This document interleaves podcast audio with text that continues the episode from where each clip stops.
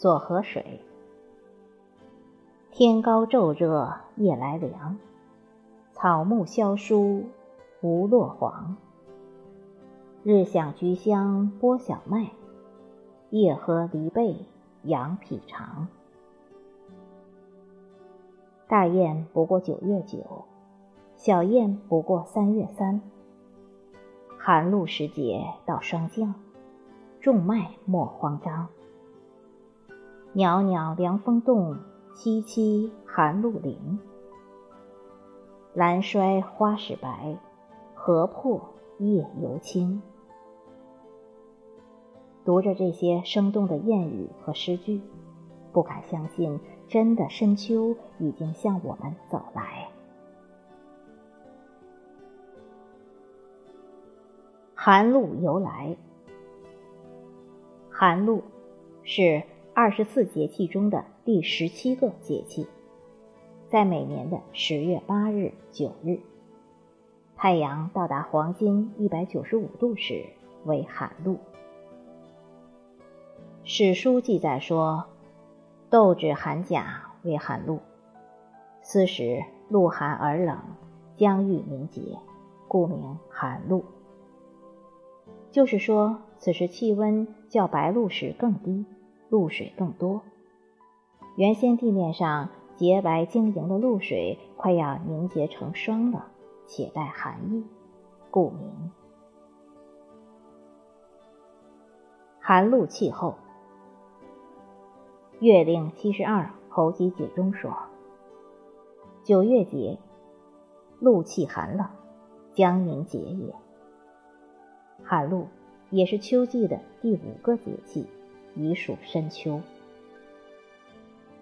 如果说白露节气标志着炎热向凉爽的过渡，暑气尚不曾完全消尽，早晨可见露珠晶莹闪光，那么。”寒露节气则是天气转凉的象征，标志着天气由凉爽向寒冷过渡。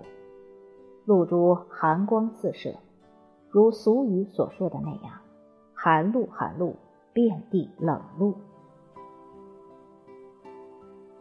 枕上初寒窗外雨，草阶寒露翠欲滴。寒露时节。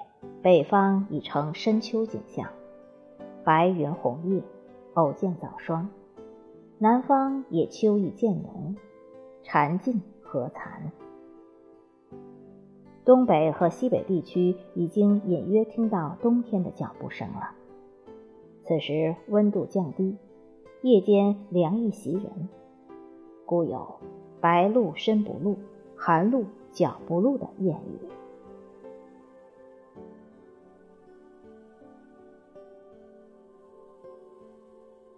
寒露三候，我国古代将寒露分为三候：一候鸿雁来宾，二候雀入水为阁，三候菊有还华。一候鸿雁来宾，十月八日至十月十二日，寒露前五日，鸿雁会排成一字。或人字形的队列，大举南迁。此时是最后一批，古人称后至者为宾。二后，却入水为阁，十月十三日至十月十七日。后五日，鸟雀入大海，化为隔离，飞物化为潜物。古人对感知寒风严肃的一种说法。三后，菊有黄华，十月十八日至十月二十二日。再五日，华是花，草木皆因阳气开花，独有菊花因阴气而开花，其色正应晚秋土旺之时。《礼记》中有“季秋之月，菊有黄华”记载。这时候，菊花已经普遍开放。寒露习俗，秋调边。寒露时节，气温下降迅速，深水处太阳已晒不透，鱼儿游向水温较高的浅水区。此时钓鱼易上钩，易收获，也就是我们常说的秋钓边。赏花钓鱼正是出游的好时节，雌蟹卵满，黄膏丰腴，正是吃母蟹的最佳季节。登高。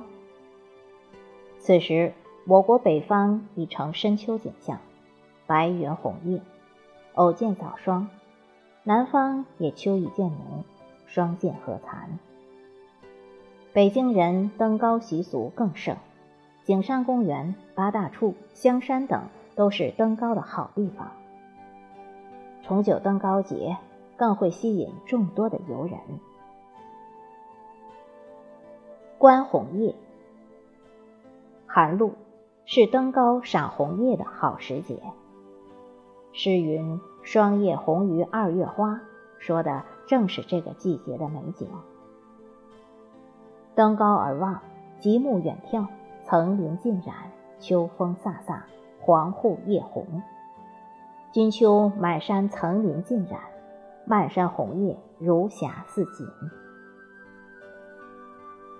喝寒露茶，寒露茶既不像春茶那样鲜嫩不经泡，也不像夏茶那样干涩味苦，而是有一种独特甘醇的清香味。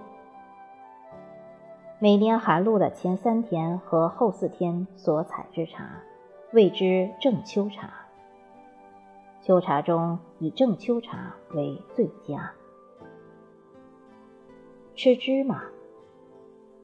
根据中医春夏养阳、秋冬养阴的四时养生理论，这时人们应养阴防燥、润肺益胃，于是民间就有了寒露吃芝麻的习俗。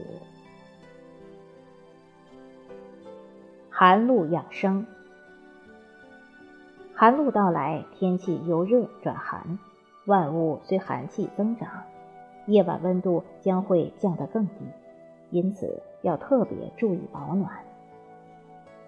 雨水渐少，天气干燥，昼热夜凉。养生的重点仍是养阴防燥、润肺益胃，同时要避免因剧烈运动、过度劳累等耗散精气津液。寒露饮食。饮食上少吃辛辣刺激，宜多吃些芝麻、核桃、银耳、萝卜、番茄、莲藕、牛奶、百合、沙参等有滋阴润燥、益胃生津作用的食品。注意补充水分，多吃雪梨、香蕉、哈密瓜、苹果、水柿、提子等水果。此外，还应重视室内保持一定湿度，涂擦护肤霜等保护皮肤，防止干裂。寒露寄雨，凝光悠悠，寒露坠。此时立在最高山，碧虚无云，风不起。山上长松，山下水。白云红叶。浅霜若银，苍山如黛，一派深秋景象，令人心旷神怡，胸怀高远。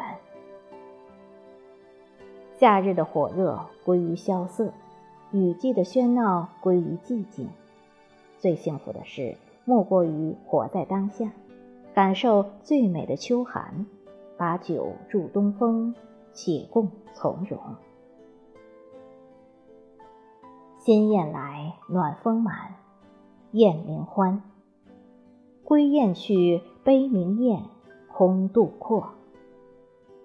秋灯引雨，小叶啼霜后，忙忙碌碌，惜春探秋，便又是一年。露水盈盈，多了一份凉意。过完了这个节气，就进入到深秋。